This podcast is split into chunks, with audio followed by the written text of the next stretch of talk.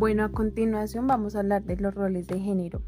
Hombre, palabrero, quien es la cabeza principal del hogar y quien se dedica al sustento, toma de decisiones.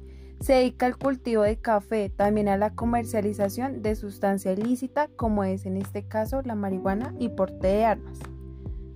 La mujer, sumisa a su cultura, madre, esposa, devota a su familia.